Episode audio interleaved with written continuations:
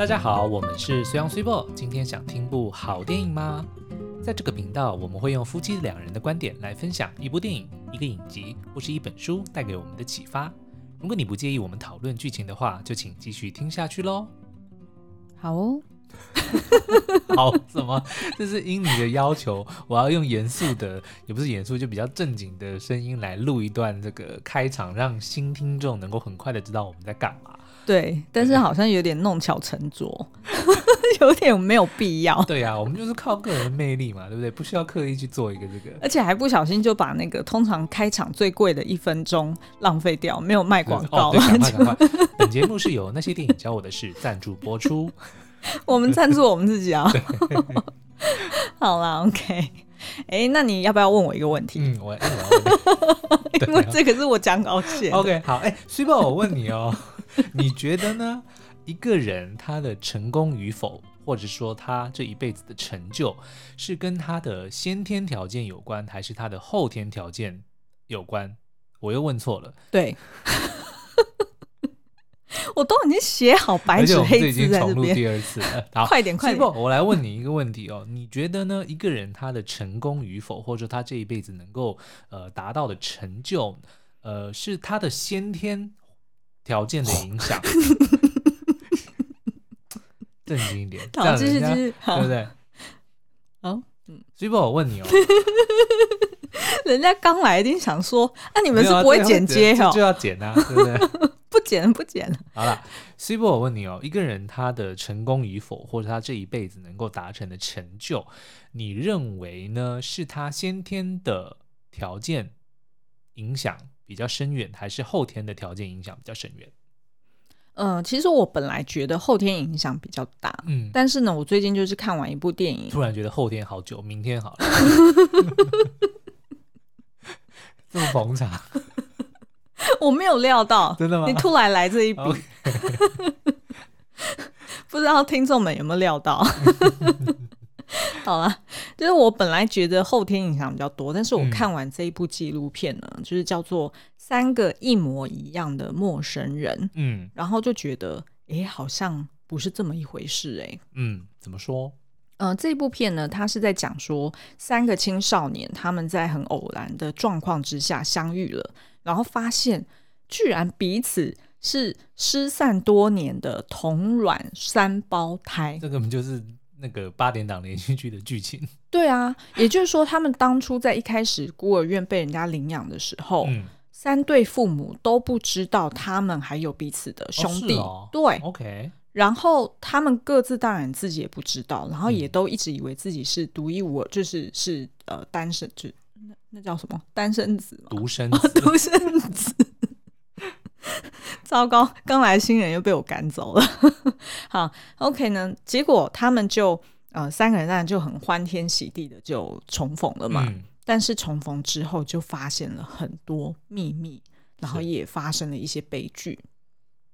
然后我就是在从这部电影里面就看到说，其实他就在探讨说，呃，三个人，呃，他们都是。同卵的呃三胞胎，所以他们等于基基因方面是极度高度的相似，不是高度相似，是一模一样哦。对，因为他们是 identical triplets 哦，就是一模一样，他们的 DNA 是一模一样的。OK，明白。嗯、好，谢谢你。是。科普一下，没因为我刚刚才在看那个美国恐怖故事，嗯嗯、然后他们就有在选说兄弟只能够有一个在末日被挑选生存嘛。那那个弟弟就讲说啊，你选我，你选我，然后他就讲说，No，you're not identical。他的意思就是说你的基因跟你哥哥的不是完全一样的，所以你哥哥才会被选走。哦，所以就不可以取代他的意思。嗯、OK，所以呢，这三个人呢，啊、呃，他们是虽然都是，就是他们基因是高度呃，就是完全一样。但是呢，他们分别在不同的家庭里面被抚养长大。嗯，那他们三个人虽然长得是几乎是一模一样哦，但是他们的个性却大不相同。嗯，然后他们的很多，譬如说做的选择，或者是他们的呃，就是一些呃想法也都不一样。好对，嗯、那所以呢，这部片它其实就是在探讨说，那到底。基因对人的影响有多少？嗯，先天的影响有多深远？对，然后以及后天是不是能够扭转一些东西？因为我觉得，像你刚刚本来你跟我说要讨论这个的时候，我们不就有讨论到说，它有可能是一个蛮危险或者说蛮可怕的一个想法。嗯，就是说，因为蛮多的人会认为说啊，我生下来就这样。对，所以我不管做再多的努力，就是这样，我没办法改变我的宿命。我生下来无用，对，我生下来就是这个模样，我就是这个肤色，嗯、然后我就是这个体质，我就是这个身材，我就是这个相貌。嗯，就他就已经注定了我这一辈子会会往哪个方向走。所以我不管再怎么努力都没办法扭转。嗯，对。但是如果是后天论者的话，就会认为说啊，其实基因只占了一部分，嗯，你个人的努力或者说你之后的环境才是。更重要的。是，那所以我描述一下这部片的一个背景哦，呃，它其实就是在呃一九六一年呢，有一个单亲妈妈，她生下了三胞胎的兄弟，嗯，然后呃，但是呢，就是这个孤儿院呢，就是专门在呃，就是照顾这些孩子，然后并且帮他们中介到所谓养父养母家的这个机构呢，嗯，他就跟一个儿童精神学家叫做。呃，Peter Newbauer 合作，然后他们就策划了一个秘密的实验，就把这三个兄弟呢分别安置在不同经济阶层的家庭去成长。嗯，然后他们希望能够了解遗传基因跟后天养成对于他们各自性格的影响。哦，所以这一切其实都是计划好的哦。没错，所以很可怕，哦、很可怕。然后呢，他们三个人就是分别在呃，就是有三兄弟啦，呃，就是有一个叫做 David，那他就是在工人阶级里面长大。嗯，那他的父母亲虽然很贫穷哦，是就是那种呃，就是移民的家庭，但是呢，他们个性比较乐观，然后也比较呃，就是和善一些。嗯、那所以他们呃，照顾 David 的方式是比较 open-minded 的方式去照顾他。对对对，比较放任一点。然后呢，再就是 Eddie。Eddie 呢，他是在中产阶级里面长大。那他爸爸是一个很严格的老师，嗯、然后很追求纪律啊，跟军事化的一个要求。那但是呢，Eddie 他自己本人蛮特别，就是他的个性反而是三兄弟里面最嗨，然后最有魅力的一个，嗯、呃，好像群众群众领导人的一个个性。然后呃，再就是呃，他的小名叫做芭比啦，但是他的。呃，自己本来的名字叫做 Robert，那他呢是由上层阶级抚养长大的。芭比、嗯、就是 Robert 的小名啊。嗯嗯，嗯那他爸妈呢，就是比较就是那种很忙碌的医生啦，当然家庭经济就比较好。那可是呢，就是个性也比较呃严谨一点，那跟孩子的互动可能没有那么热络。嗯，那所以呢，也养成就是芭比她的个性是比较严谨一点，然后比较保守一些。对。然后，所以呢，我们就大概知道了哦，原来当初是因为这样子，然后所以他们三兄弟才，嗯、呃，就是一出生就被分开。那他们有知道这件事情吗？他们就是好，我我描述一下，他们其实一开始知道彼此的经过是，呃，芭比她先去上课，就是她好像，嗯、呃。就是搬家还是怎么样，她就是重新到一个学校去报到，应该是她呃高中的时候。对。然后结果呢，她就是去到学校的时候，因为是她刚去的新学校嘛，她就觉得很奇怪，就怎么突然大家都很热情的跟他打招呼，嗯、然后并且还就是拥抱他，然后亲他说：“哦，你回来啦，怎么样怎么样？”他就觉得很纳闷。对。然后于是就突然有一个室友，然后就跟他讲说：“呃，就是你你是不是领养的？”然后他他就觉得很奇怪，因为他知道他自己是领养的，然后他就反问，然后原来呢，他们在打招呼的对象其实是另外一个叫做 Eddie，也就是他的那个同卵的三胞胎的兄弟。兄弟嗯，那于是他们就去找那个 Eddie，然后两个人就相认了。对，然后这件事情还就是被当地的报纸 报道出来，然后大家都觉得哎是一件很神奇的事情，嗯、所以一开始大家也觉得说，哎这应该是一个。嗯，怎么讲？就是很难得的一个奇迹。对，好、哦，然后所以也都还没有检讨到说，哎，当初孤儿院怎么没有讲说他们两个彼此的存在这样子？是然后结果没想到过没多久呢，就突然呃，就是在另外一个地方，呃，有一个叫做 David 的人突然打电话来，看到这个新闻，对，然后就讲说，我不知道怎么解释，但是我怀疑我应该是遗失的第三个兄弟。于是他们三个人就相认了，嗯、然后也因此这样子，他们在八零年代，如果大家上网搜寻的话，其实他们三兄弟是非常红的耶.就是红极一时，就是上片脱口秀节目啊，嗯、然后。到处去分享说哦，他们三个人都很喜欢抽 Marlboro 的那个抽香烟呐、啊，然后呃，他们的姿势都很像啊，然后讲话常常都会帮彼此接话，就是我们通常对于双胞胎的那种同学，默契特别好，对对对，也都会看到，哎，他们好像互相交换一个眼神，就知道彼此在想什么这样子。嗯、那结果呢，嗯、呃，他们三个人就三个家庭就。发现说，哎，那这样子好像是有问题哦，就回头去找那个孤儿院，嗯、然后去了解说当初到底是发生什么事。但是孤儿院那边也没有，就是有点那叫什么闪，对，闪烁其词，然后也没有说要提出什么样的。呃，就是补偿方案。对，然后他们他们也就这样子就过去了。因为补偿的意思是什么？就是说他们应该要让彼此知道说有兄弟，所以他们成长的过程中可以互相的，就是保持联系的。对对对对，哦、那孤儿院的说辞是说，我还以为是说，就是。我我想要选第二个，我不要选第三个。我以为是要这样子。哦，不是不是不是，孤儿院的说法是说，因为三胞胎呢很难送养，嗯，因为他认为就是所有没有办法一次抚养三个，对，然后他又不希望让养父们养父母们感觉到压力，那个那个叫什么自，嗯、呃，就是有点责怪自己说，哦，有点愧疚，哦、就是我没办法把它拆散，对我没办法养三个。对，那所以他们就说谎了，所以他们是用这样子的说辞带过去，嗯、但是他们那时候就觉得有一点奇怪，就是但是因为就是三兄弟好不容易重逢了，所以三个家庭其实都很开心，就不深究了，是吗？对对对，然后而且再加上他们也都大了嘛，就是都是大男孩了，所以呢，他们三个人就呃开始就是结伴，然后好像去纽约还是哪里，然后就甚至还准备要开餐厅，嗯、然后他们还一度去到那个马丹娜曾经有一部电影里面去客串。就是客串演出，说三兄弟，然后都是长得一模一样，然后就是看马丹娜走过去，然后对他吹吹口哨嘛，嗯、就是就是蛮有趣的对呃，所以对于他们来说，也都觉得这个是一个很好的呃一个人生的走向，然后他们也都呃就是很 appreciate，就是双就是彼此都长得很相像，然后他们也觉得就是很多，比如说他们的兴趣也都是还没有相认之前都是喜欢摔跤。嗯，然后我也喜欢摔跤啊，我会不会是第四个？你想太多了，就是就是他们就觉得说彼此就是都呃就是有很多共通点，嗯、然后就觉得哎、欸、好像终于找到知己这样、呃、长久以来的就是欠缺的归属感。嗯、但是这边呢，就是有另外两个疑疑点啦，就是呃他们三个家庭呢很奇怪的是，每一个人都有一个领养的姐姐。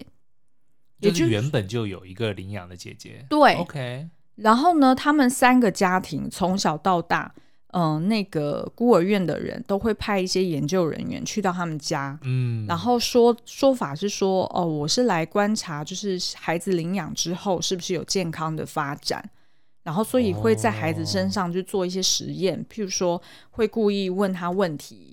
然后或者是呃给他一些积木还是什么样的画图啊，还是什么？对对对。然后他们父养父母们也都觉得哎好像很正常，就是他们来关心孩子也不错。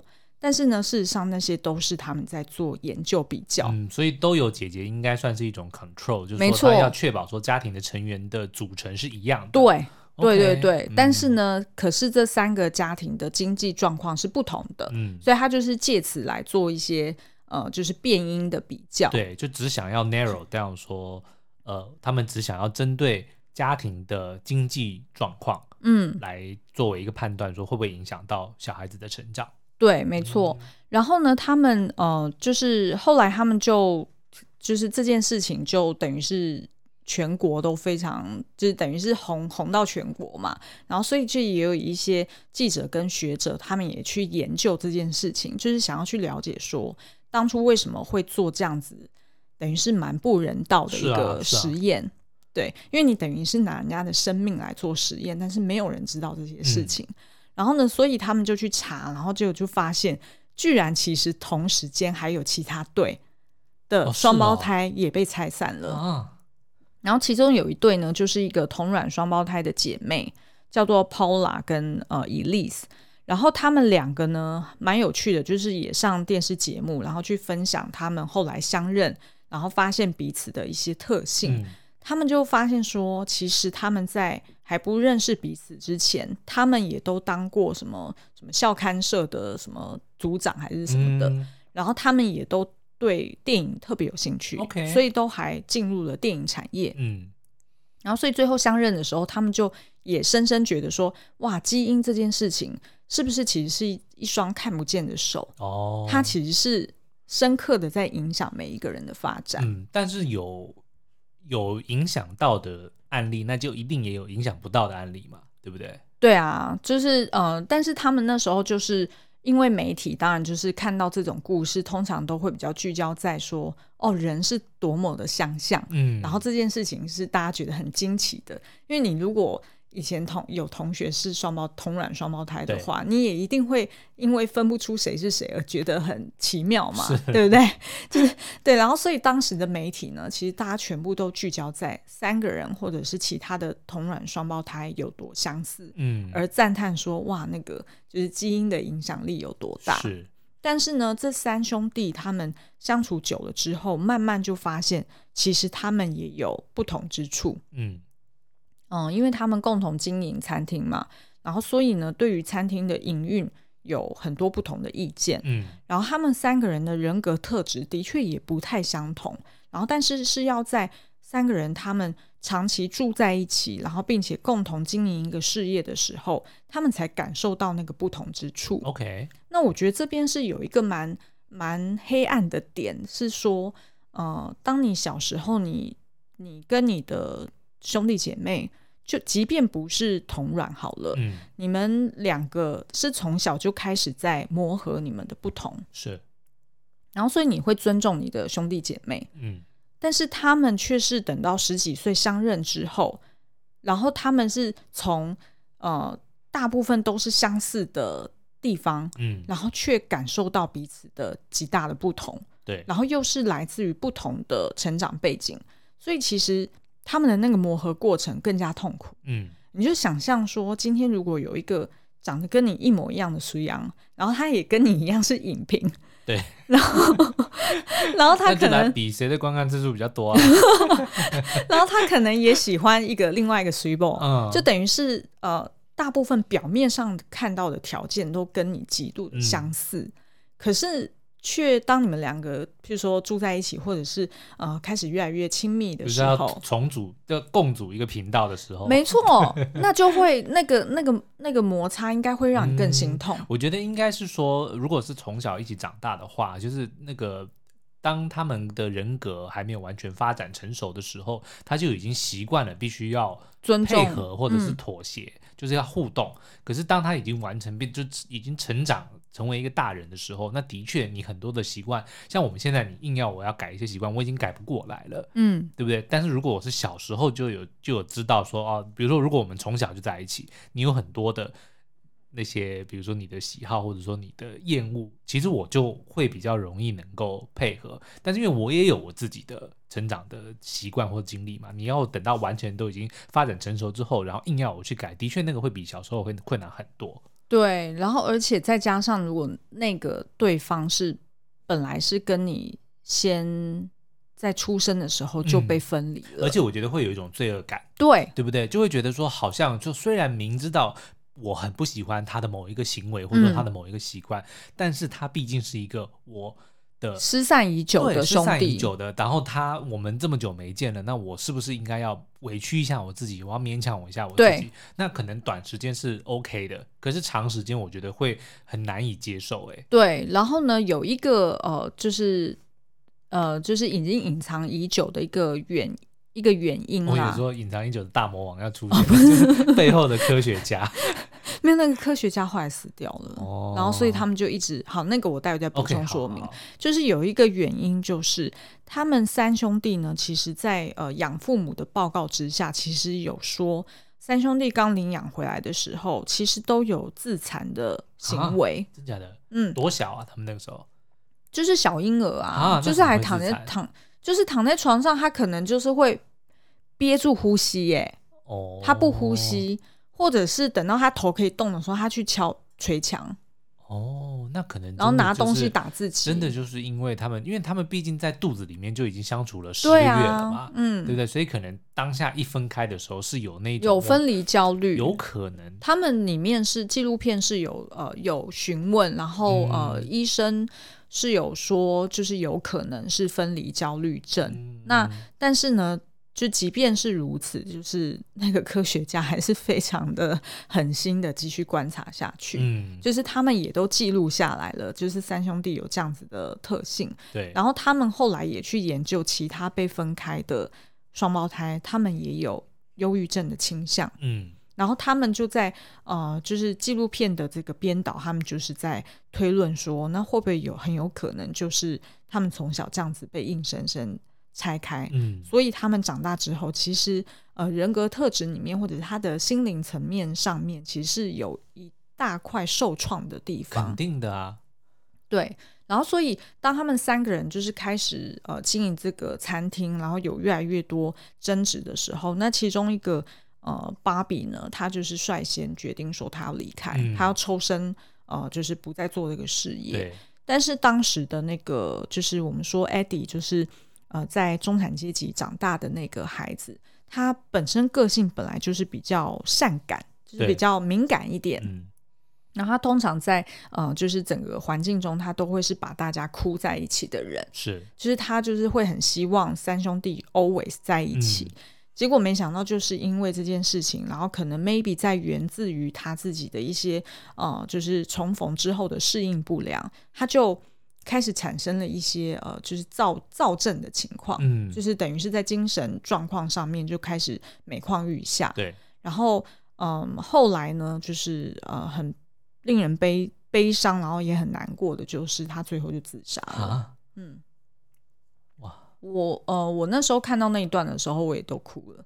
就是他那个描述他的自杀，其实呃，我们这边真的要呼吁哦，就是如果你就是有任何的。精神压力，然后你有需要帮助的话，嗯、就是要寻找专业的协助。对对，嗯、因为很有可能它不是只是你眼前看到的困境，嗯，它可能也是源自于你童年时的一些创伤，但是你自己现在可能不知道。是，那当时的 Eddie 他就这样做了，然后所以呢，后来其实就有呃，就是这个电影就有去访问他的爸爸，嗯，然后因为他爸爸其实蛮自责的，他爸爸就有对。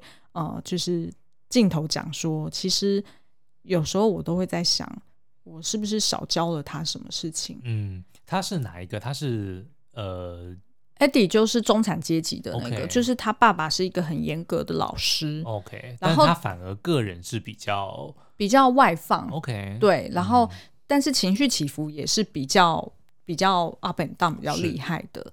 然后当时呢，就是其实 Eddie 他之前在跟他的妻子结婚的时候，其实都有表达说，他从小到大一直觉得自己格格不入，嗯，就是他觉得他跟这个家庭一直没有办法 fit in。对，那他的爸爸因为本身就是。呃，比较严格的老师嘛，所以他非常要求 discipline，然后也应该比较不太表达自己的没错感觉，对，然后他们比较就是会互相帮忙家人，但是比较不会鼓励说你要说出自己的感受或者是怎么样，嗯嗯嗯，所以其实他的爸爸一直都很自责，然后觉得说会不会就是明明就是三个。一模一样基因的人，是，然后在不同的家庭中成长，然后也遇到同样的挫折，也就是餐厅的这件事情。嗯、可是为什么只有，呃，不能说只有，应该说为什么是 Eddie 他选择了要呃轻生？对对，那所以这时候就是他就形成了一个。嗯、呃，怎么讲？一个一个对比，嗯、就是让大家忍不住会去联想说，那是不是真的就是他的家庭教育去影响了他，最终他会做出这样子的决定？嗯，但是这个也很难讲，因为你没有办法去判断说，当一个人他决定要轻生的那一刻，到底是什么东西，或者他那个当下到底在想什么？对，就是最后的那个真正的驱动力是什么？嗯、不知道。然后，所以其实这部片它就是试图要去探讨这件事情。嗯，那他有结论吗？呃，他其实最后这部片他其实下了一个结论啦，他就是说他觉得，嗯、呃，三个人最终他们走出走向的人生其实蛮不一样的嘛。嗯、其实我在呃访谈里面就有看到，譬如说像呃那个出生在比较呃就是贫穷的移民家庭的那个 David，他就是一个非常开朗，嗯、然后非常呃积极乐观的一个人。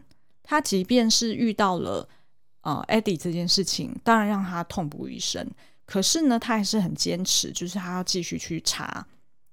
就是当初这个研究计划所封存的一些报告，嗯、因为他他们当时是有做一些记录，然后是封存在某一间应该是耶鲁大学还是，是呃哪一个学校的一个图书馆，然后当时呢还要求说要封存一百年，就等于是他们就是不想要让这些就是双胞胎们知道有彼此的存在，嗯、对，所以如果当初不是他们真的相遇了。其实他们一辈子不会知道，他们有他们的兄弟流落在外面。嗯、然后，所以呃，这个 David 他就非常的积极主动，就是他决定他一定要去追个水落石出。但这个是在 Eddie 轻生之后的事情。对对对。然后再另外一个就是呃，那个 Robert 就是刚刚讲的那个 Bobby，他就是呃，他是出生在就是比较呃优渥的家庭。嗯、那他跟他的父母的关系是比较。嗯，就是比较谨谨守分际的，比较保守一点，那就看得出来他在访谈的时候，他也是比较倾向是比较比较严谨的人，嗯、然后比较保守的人。那他当初也是在三个人当中率先决定说他要脱离这个群体，去就是不再经营这个餐厅的人。所以其实呃后天的影响真的很深远，就是会、嗯、会影响你在一些关键时刻你要做出什么样的决定，或者是。保持什么样的信念？是，但是我还蛮好奇，说当初餐厅这个决定到底是、嗯、呃，虽然最后当然看起来是三个人共同的决定嘛，嗯、可是一定是有谁是比较热衷于做这件事情的人，嗯、对不对？嗯、那我当然是可以合理的去推论说，那。David 退出，当然可能他当初并不是哦。你说芭比，芭比退出啊、哦？对对，芭比退出，嗯、他也许他不是最想要做这件事情的人嘛？没错，对对，有可能。并并不能怪他说哦，三兄弟一模一样的基因都想要开餐厅，可是这个前提就是错的、啊。开餐厅一定不是三个人共同的。idea，他们一定是三个人想要做同一件事情，没错、哦、没错。可是餐厅可能是某一种，比如说我不知道他们的形成的大家妥协的一个形式。对，嗯、那可是这个还是很重要，因为比如说，如果你今天决定它是你的一个事业的话，尤其是餐厅，它需要多少的准备，然后每一天的日常的营营运有需要多少东西要准备，对，对不对？这个不是说啊、呃，你你说做就做的事情。对对对，对，所以所以其实我也我我也不是。觉得说哦，好像 Barbie to to be blamed，嗯、就是我也不是这样子的意思。对，但是我的意思就是说，因为他们在访谈当中，他们也没有机会去揭露当初呃为什么要开餐厅，餐厅，然后以及最后呃解散的来龙去脉，嗯、他们没有讲很清楚。但是只有让 Bobby 本人讲说，哦，当初是我第一个决定我要离开的，然后所以他也自责。然后 David 的个性是一直以来都是比较。就是比较积极一点，嗯，然后所以他在很多面上，我们也都会看到他是比较看起来是比较乐观的一个人，所以我们大概只能看到这些比较表面的一个，就是他们毕竟现在都已经就是应该是五六五五十几岁了吧，嗯、所以其实看起来就是很很不同的一个一个结果一个呈现，是。嗯，然后所以嗯、呃，我就忍不住就就。就呃看到最后，然后就带就是一把鼻涕一把眼泪的，然后结果呢就看到那个就是最后他们里面的受访人啊，就有人就下了一个结论，就说其实我们的成长呢，就是按照着基因去引导我们的方向去走，嗯、就是当然你的身体或者是你的呃就是。就是你的身体，或者是你先天你比较专长的事物，你就是会往那个方向走。对。但是呢，这并不代表我们会注定成为某种人。然后我也忍不住怀疑，就是为什么当初这个研究报告他决定要封存那么久？嗯，就等于是我记得他好像是写说二零六六年还是多少年，对，才可以接，就是才可以整个公开。所以，当 David 他们一直不断的去要求，甚至是这个导演，呃，他们也去访问当时相关的人，其实所有人都不知道那个真相是什么。嗯、也就是说，他们的研究报告出来的结论到底是什么？嗯，然后我就忍不住怀怀疑说，会不会有可能是里面是有讲到一些。就是有可能他们研究的可能是更深的，就是可能不只是后天环境怎么影响人，嗯、对，可能还有是有关，譬如说，呃，是不是在基因里面有什么东西遗传下来，你就是会做出那些事情，嗯，就等于是说，呃，像我们刚刚前面讲的宿命论，对，宿命论，嗯，努力无用论，就是可能这个议题太太可怕。太大，然后所以他们就决定把资料都封存起来。嗯，不过我还是自己觉得说宿命这件事情，当然、嗯、有人相信，可是我自己本身是不太这么认同的啦。嗯，我还是认为后天的努力其实是能够克服很多的呃先天上面的不足。嗯，对啊，嗯嗯嗯。那这个研究呢，其实是呃那个当初主持人就是那个。呃，New Bauer 的那个博士，嗯、他在二零零八年就去世了。然后他从未对外公开讨论过这个实验的结果。嗯，然后他那个就是刚刚讲的，在耶耶鲁大学的那些封存起来的文件呢，也是要到二零六五年才能解密。然后目前呢，看来是都没有对这三个人赔偿。然后，然后，然后，呃。就是也没有一个结论出来说，所以当初他们到底做这个研究真实的动机，嗯，跟结果到底是什么？嗯、对，所以但是这整件事情等于已经扭转了他们的人生。是啊，嗯、你当初只要做这个决定，就是不让他们自然的按照他们原本的情况去发展他们的人生的话，其实你就是已经破坏他们的。原本的可能性了，嗯，然后而且其实后来就是呃，就是有人就 quote 说，其实当初一开始 Eddie 哦、呃，就是亲生的那一位兄弟，嗯、他其实有讲过一句话，他那时候三个人刚重逢的时候，他有讲过一句说，我不确定这会演变成美妙或者是可怕的事，嗯，就是他可能 maybe 那个当下他也就是他感知能力比较强嘛，他可能也感受到，哎，三个人其实。虽然表面上大家都觉得看起来是一模一样的三胞胎，嗯、但事实上每一个人还是一个独立的个体。那当他们重逢之后，嗯，可能没有机会好好去调试，然后磨合彼此的不同的话，他可能就会有一些就不愉快的事情发生。嗯嗯，对。但这个让我想起我们之前不是有介绍过那个存在主义这个东西吗？嗯，呃。可能稍微跟观众、听众朋友就是 recap 一下，什么叫做存在主义哦？基本上呢，就是有呃有一个叫做沙特的哲学家哦，他曾经提出过说，呃，但他不是第一个想出存在主义的人哦，但是他说呢，人类是这个世界上唯一先出生在这个世界上，然后才去定义自己为什么出生的，因为他就在讲说，呃，像别的动物或者一个工具，比如说一个。呃，螺丝起子好了，你当初是因为你要转螺丝，你才会去设计一个工具去转它，所以才有了螺丝起子的诞生。所以呢，你是先有了目的。为了要转螺丝，你才去生生出了这个螺丝起子。他说，人类呢是世界上唯一的生物，是先存在，就是你没有任何的意义，你没有任何的理由，你先出现在这个世界上之后，你才去探索，或者说你才去定义你自己为什么要出生。嗯，那所以像刚刚我们在讨论这件事情，我就一直不断的在想存在主义这件事情。然后我是非常认同沙特所讲的，就是我们出生下来，像如果你刚刚。一直以来我们在讨论的说，这三兄弟他们如果出生就注定会走一样的路，因为他们的 D DNA 他们的基因是一样的话，那这就代表他们不是，他们并不适用存在主义，对不对？嗯、就等于说他们三个不管做什么事情都会有一样的结局。嗯，那这样就没有任何的努力的空间可言了嘛，对不对？可是反过来的结论却是，他们三个人有每个人都有不同的性格，每个人都有不同的发展，每个人都有不同的命运。所以我觉得这就是又符合存在主义所讲的，就是出生之后，虽然你有很多先天上的条件，比如说他们三人有人的就是家境比较优渥，有人就是家境比较贫穷，所以会限制他们能够做某些事情或不能做某些事情。但是这个并不代表说他们就一定得要往某个方向前进，嗯，他们是有这个能力，而且是有这个意志的。所以我觉得其实对于所有人，包括他们三个来讲，其实他们自己也得要有办法能够。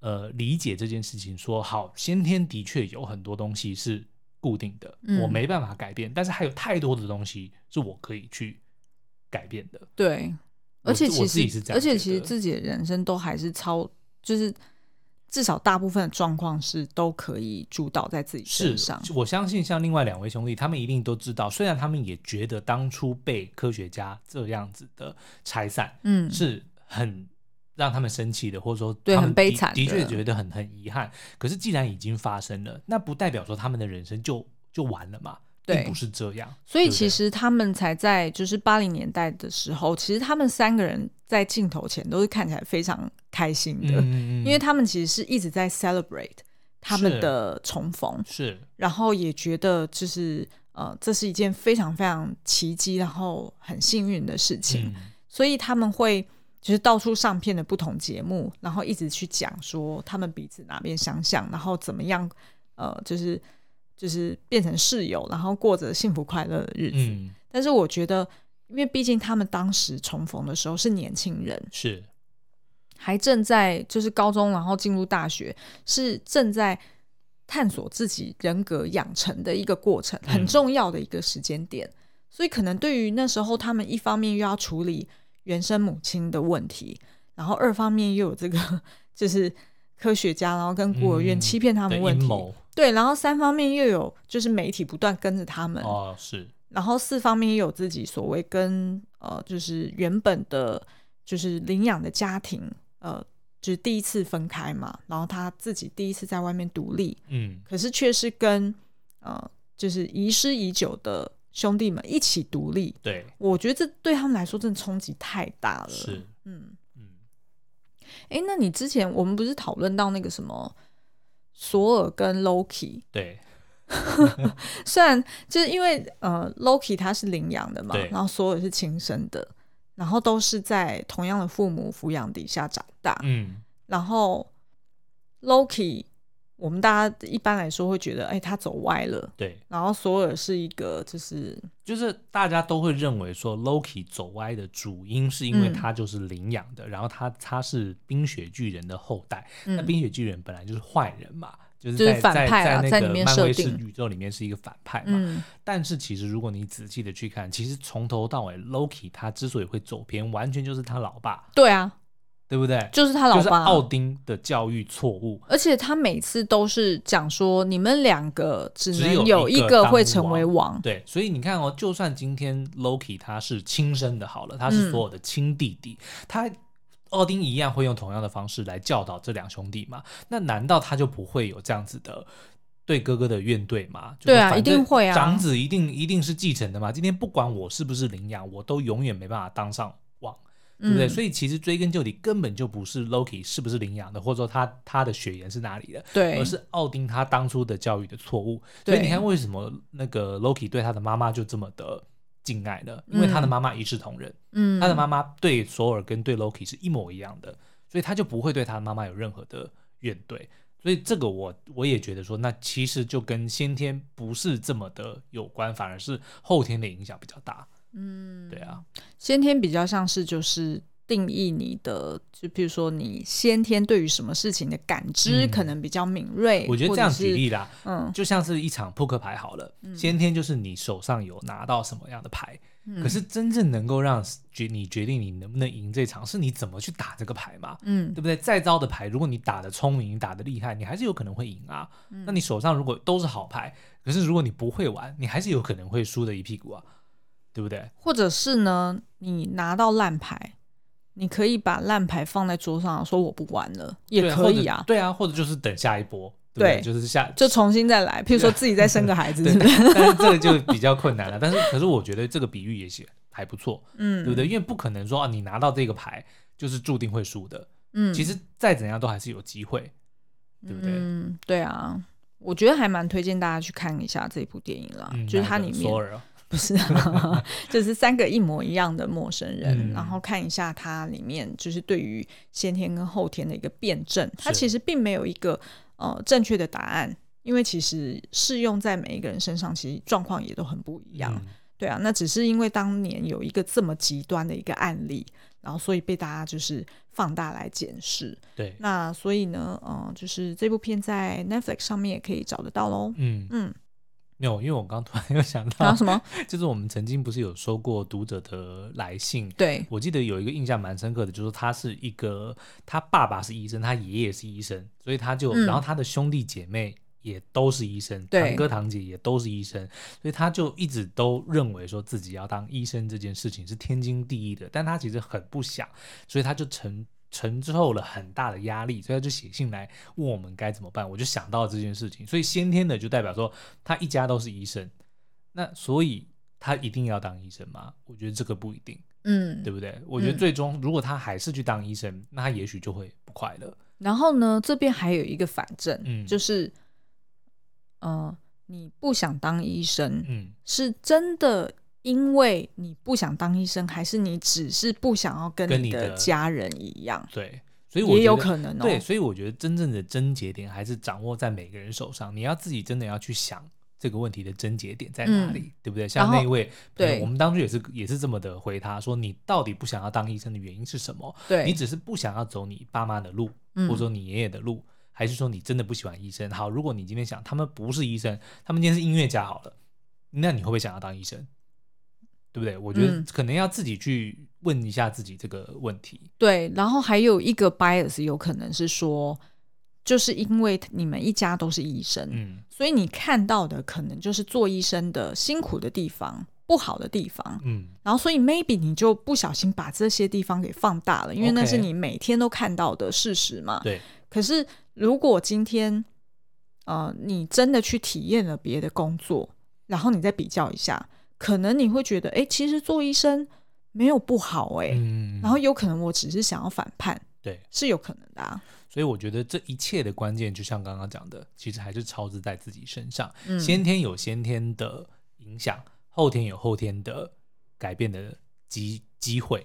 嗯，所以真的不是什么都是注定的。我也是倾向这样相信啊，嗯、因为如果把那个主导权给拿走，其实我觉得人类应该会就是 不知道怎么活下去。对啊，因为你看像这样，那不就是跟那个印度的种姓制度很像嘛？嗯，对不对？如果你生下来是某一个种姓的，比如说是奴隶的，好了，嗯、你一辈子你都不能够摆脱，你的孩子也永远是奴隶，那这这个是不对的嘛？就很绝望，大家都知道是不对的，就连印度政府自己都知道是不对的，对不对？那为什么还要让这样子的思维去影响？说啊，因为我父母，或者说因为我的上一代是怎么样，所以我就一定要怎么样。嗯，那这个呢，接下来就要来预告，我们要讲《晋级的巨人》，其实就是在讲这件事情。哦，嗯、哦，对吼，没错，是哎，是的，好哦、嗯，好哦。那今天的节目就到这边喽，我们下次再见，拜拜，拜拜。